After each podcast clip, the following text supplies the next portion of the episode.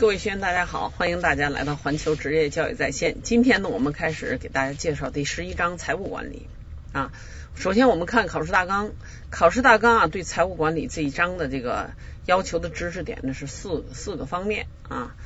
第一个是物业服务企业的财务管理啊，它涉及到了一些财务管理的基本的概念啊，包括嗯业务收入啊、成本费用还有利润这三个大的概念啊。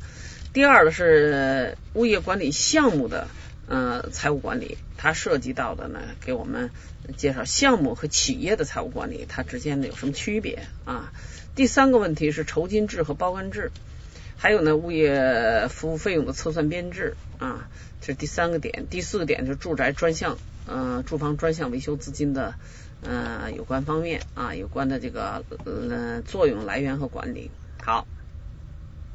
那我们看看这一章啊，考试大纲要求掌握的是物业服务企业的营业收入、成本费用、税费和利润，物业服务费成本构成啊或者支出构成，这是要求那个掌握的。所以大家可以看到，掌握的知识点很多啊，包括营业收入、成本费用、税费、利润，这就四个，还有呢服务费的成本构成，所以这个呢是五个点要求掌握。那么熟悉的话，要求是物业管理的项目的财务管理啊，酬金制与包干制的内容，还有呢物业服务费核算要点及方法，住宅专项维修资金的作用来源及管理，了解酬金制和包干制的财务特征。啊。下面呢我们说具体的内容，大家知道啊，作为一个物业管理师啊，这个财务管理这这方面的话呢，是要有一定的知识知识的啊。为什么呢？就因为我们要控制成本。作为一个管理人员，成本控制啊，质量控制，还有呢就是这个进度控制，这是我们必须要具备的三个方面的这个这个基本的素质和职能啊，就是素质和嗯能力。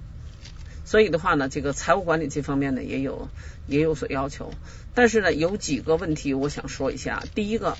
财务管理啊，有的人说去年考了，那个前年考的，今年会不会不考？大家知道，今年上半年召开的二零一二年年初召开的这个物业管理年会上面啊，呃，住建部的相关负责人、中物协的相关负责人都提出来，今年呢，我们物业服务企业的话呢，的重点任务呢是两个，一个呢是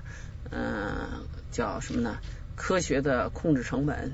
第二个呢是提高管理水平，所以控制成本这件事年年要讲啊，常常要讲，所以呢也可能是年年要考，而且这是我们今年的工作重点之一啊，所以不要以为去年考过了，今年就不考了。这个去年考过的题，今年不会再考了。但是去年考过的知识点，或者是这种这个方面的内容，这个并不排除今年再考的可能性。也许去年考的是单选，今年是案例分析，或者什么呢？去年考的是成本成本构成的第几第一项，也许呢，今年也考要考第几项，这有这种可能啊。所以呢，别看我们教材上短短的十几页，这一块大家在复习考试的时候一定要给予足够的重视啊。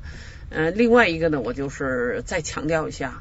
嗯，我们这个下面呢，关于这个财务管理这块，大家找一些题来多做点练习啊，而且呢，不要单一途径做练习，比如说白老师的这个给一些练习题，你就做我的，因为我不是出题的人。嗯，这个出题的人呢，也是不是一个人，他是个团队，所以在这里的话呢，每个人的知识背景或者知识结构不一样，他出题的这种兴趣点或出题的套路都不一样的，所以多做来自于不同的途径的这个练习题，这样的话呢，大家慢慢习惯于各种题的话都能做的话呢，这样考试起来就会更那个。提高效率啊！我觉得我们许多学员啊，可能是这个准确的这块呢问题不太大啊，也知道怎么算，就算的慢啊。尤其有些年龄偏大的话，他计算起来比较慢啊，就脑子转的慢。等到那什么的时候呢，过去很长时间了，可能会发现的时间有不够用啊。所以这块呢，我建议大家呢，财务管理这方面的多做练习，呃，这样的话提高嗯做题的速度和准确率。尤其是一考试的话呢，有些人一着急一慌的话，平常很很口算心算都能算出来，但加减乘除考试的时候往往甚至会算错。所以我们说，嗯，加强练习是一个重要的一个备考方法。好，嗯，而且大家知道，我们这个呃要看一个，虽然我们是讲实物，但是大家呢两个文件要看，一个是物业服务收费管理办法，一个呢是住宅专项维修资金管理办法啊。住宅专项资金维修管理办法在我们基本制度与政策里头呢也单独的要讲，但是呢物业服务收费管理办法呢大家呢要重点的看一下。好，我们进入第一节，物业服务企业财务管理。那么大家关注到那个这个第一节下面的第一句话啊，说物业服务企业的财务管理包括营业收入管理、成本和费用管理、利润管理以及专项维修资金的管理。所以大家看到它是嗯分成这样的几块的啊，第一块是收入管理，第二块成本和费用管理，第三块是利润管理啊，第四块呢是专项维修资金管理。好，那么我们把这四块呢要分别的嗯。嗯，给大家呢，嗯，加以介绍。嗯，现在啊，这个财务管理呢越来越重要啊，尤其是一个行一个企业或者是一个行业吧，物业服务行业遇到生存和发展的这个瓶颈的时候，通过有效的财务管理、科学的管理、规范的管理，来那个呃那个啥叫优化我们的生存环境，这是必须要做好的啊。好，我们看第一个。物业管理企业的营业收入，或者是物业服务企业的营业收入啊，这块的话，根据考考试大纲的要求，营业收入的话呢，要求掌握啊，所以呢，具体到每一个小项的这个内涵、分类等等呢，都要认真的去分辨。嗯嗯，大家看第一个呢，说呃，物业服务企业营业收入的内容啊，先看它的定义。营业收入是指物业管理企业从事物业管理和其他经营活动所取得的各项收入，包括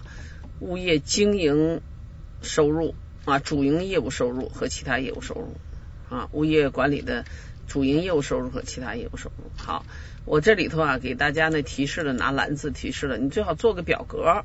呃，做表格以后呢，你记起来哪个是跟哪个层次相相相匹配的。我们起码说财务管理分成。四块营业收入管理第一块，第二块成本和费用管理，第三块利润管理，第四块专项维修资金管理。好，营业收入管理又分成啊呃这个哪个哪个，你就一层一层的去把它这个分析好了，那就把它写好了。这样的话呢，记忆起来就比较方便啊。因为我们可能有一些学员的话呢，不是搞这一摊的，所以呢，对他呢必须。只有通过记忆才能那个才能才能记住啊，就是有去背才能记住。这样的话呢，嗯，记起来比较困难。我们就建议大家呢，叫在记忆手段方面可以创新啊，自己想想尽各种各样的办法。这个我觉得我们每个学员都能做到。好，我们先看主营业务收入啊，营业收入包括两块，一块是主营业务收入，一块是其他业务收入。主营业务收入包括三块，大家看主营主营，你叫物业服务企业，你的主营三块，一块是管理收入啊，物业管理收入。那么呢，就我们向物业产权人使用收取的物业服务费啊，呃，这个它包括了就是就是普遍性的或者常规的费用，还有一些。嗯，专项服务的费用、特约特约服务的费用，这些都在这个服务费里头体现啊。第一块，第二块是物业经营收入啊，大家要关注这个啊，是指物业服务企业经营产权人使用提供的房屋建筑物啊和公用设施取得的收入。好，这句话很重要啊，你经营谁的？经营不是你自己的，是人家产权人的或者叫业主的，他提供的一些房屋建筑物和公用设施。给提供给你，由你去进行经营，然后取得的收入。这个经营收入这块呢，大家知道啊，经营收入别人给你的资源，你去收入，你去经营得到的收入不是全额归你的。这里头大家可能有一个误区，收入是指的全额的，但是收入扣除成本，扣除什么之后呢是利润。那么呢，物业服务企业跟产权人或者跟业主之间的利益如何来体现呢？我认为是这样的啊，就是说。比如我们说业主的房子啊，由你来进行经营，得到房租收入不应该全归你，这是第一个。第二的话，房租收入这是全额的，是房租的钱。然后的话，收入里面呢要扣除你的物业经营的成本，相匹配的扣除它的成本。那么得到这个空间是收益，收益的话再进行分配。分配的话应该是这样的，不可能全归你。但是也不可能全归业主。为什么呢？要全归业主的话，那你给他提供的服务体现在哪儿？但是要全归你的话呢，这个房子不是你的啊，你经营的这个标的、经营的对象不是你的，那所以是用别人给你提供的。在这里呢，实际应该有一个嗯收益的这个约定啊。当然我们书上没有说这么具体，实际实施起来是这样的。物业服务企业在经营过程中应该有自己的所得啊，就是说收益分成应该有自己的，那么事先要谈好，但是不能全归你啊。呃，这里头呢，把这几个分清啊，收入不是收益，收入是得到的对方给支付的一些款项，那么呢，收益呢是你的利益所在，利益体现。我们现在讲的是主经营收入。好，第三块是物业大修收入。那么呢，就是指的物业服务企业接受物业产权人等等进行共进行大修取的时候，大家知道大修这件事不包含在我们这个物业这个常规的物业服务之内。但是呢，大修这件事对于这个嗯物业来看呢，可能会经常发生，比如这个设施设备啦，还有房屋啦等等，这可能会有大修啊这种情况。那么呢，嗯，这个。物业的产权人或者我们讲业主，他可以委托人呢来对他这个物业进行大修，他可以委托社会上的，也可以委托别人，同时也可以委托物业企业。物业服务企业如果有能力承接这样的大修项目，那么呢，这个大修这个经办的大修所得到的收入，那么就叫大修收入。好，其他业务收入，第二项是其他业务收入啊。那么呢，其他业务收入是指你看从事主营业务以外的其他业务活动取取得收入，比如是他说的房屋中介代销手续费收入。我们学员有的在网上提过这个问题啊，就是说这个中介代销手续费收入和前面这个房屋出租收入有什么区别？中介代销手续费，大家要注意“代销”两个字，就是替人家销售啊，替人销售呢，我们得到的是手续费。这块的话呢，实际上如果是手续费收入的话，我们应该是作为纯收入的，是我们的收益啊，是这样的一个性质。但是大家知道，卖房子或者我们讲中介代销啊这块的话呢，就是做这样的一些收入的话呢，不是我们的本业啊，因为什么呢？本业的话，房屋销售的话，应该是房房房地产经纪业啊，而不是我们物业服务业。而且呢，现在经纪业的话，它管理呢越来越严格，它需要有相应的资质，所以这件事发生的可能性不太大，但是并不排除业主委托你啊，然后呢给你一部分收入，这也可以啊。所以这块呢是嗯作为中介代销手续费说，大家呢这个具体的规定就这一句话，大家看基本制度与政策里面关于房地产这个中介的这块呢，它是有所涉及的啊，这是第一块。所以它跟我们前面的这个前面这个出租收入这块不是同一个概念。还有物资、材料、物资销售收入、废品回收收入、材料、物资，有一些呢，这个比如我们在这个什么拆下来的一些材料、多余的材料或者什么的话呢，形成的销售啊，这个可以在这里收入销售收入。本身做销售这件事不是我们讲也不是物业服务企业的本业。另外是废品回收收入啊。就是说，还有商业用房经营收入及无形资产转让收入啊，这些商业用房的经营收入啊，无形资产转让收入，这些啊，对于物业企业来看的话，尤其无形资产转让收入，对于物业企业来看很难发生。无形资产是指的商标、这个专有权、专利权、管理技术啊、知识产权等等，这个属于无形资产。如果你手里拥有这项无形资产，你转让的时候呢，可以有一部分收入，所以这也不是我们的主营啊，所以它都归类到嗯其他业务收入里面。像商业用房经营收入的话，那个呢，大家知道这个不是不可以，但是呢，你这个关于这这这方面的收入是如何形成、如何分配、各自的权益如何体现，这是一个比较复杂的问题啊，所以在这块呢，是我们的非主营业务。你看他这里说，商业用房经营收是指物业服务企业利用物业产权提供的商业用房啊，它是由别人提供的商业用房，从事经营活动取得收入啊，这个取得的收入。好，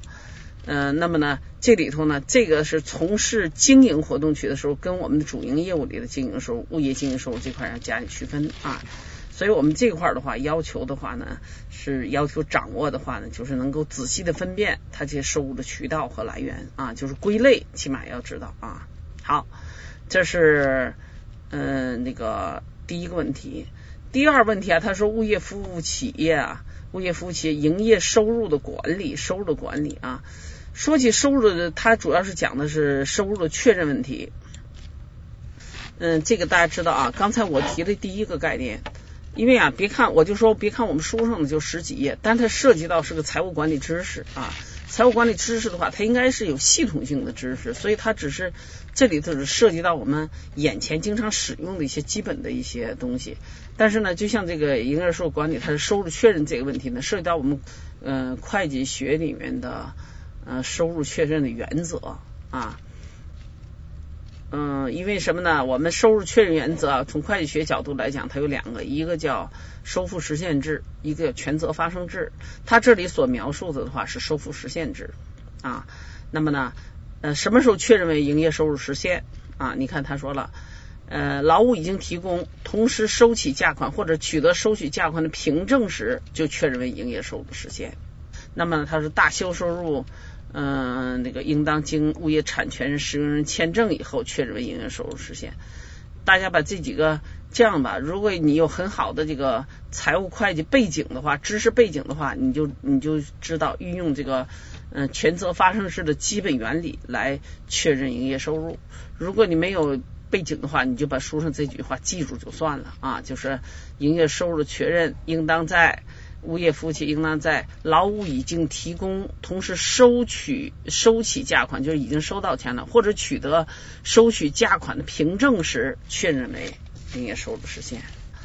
呃，大修收入也是这样的啊，这是一个。嗯，你看啊，物业服务企业这句话啊，我们再大家一块念一遍啊，物业服务企业与物业产权人、使用人双方签订付款合同或协议的。应当根据合同或者协议所规定的付款日期，确认为营业收入的实现。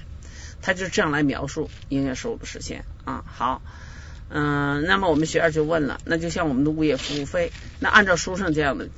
规定的话，这样合同里定的哪天，或者是这个付款日期，付款日期到了就应该是营业收入，就到了收款的时候了，那就应该有营业收入了。那么他不交，那就应收未收款。嗯，应收的未收款，所以来这样来来体现啊，所以这是规范的一个财务管理的一个原则。嗯，好，这是我们讲的第一个大问题啊，物业管理企业的营业收入。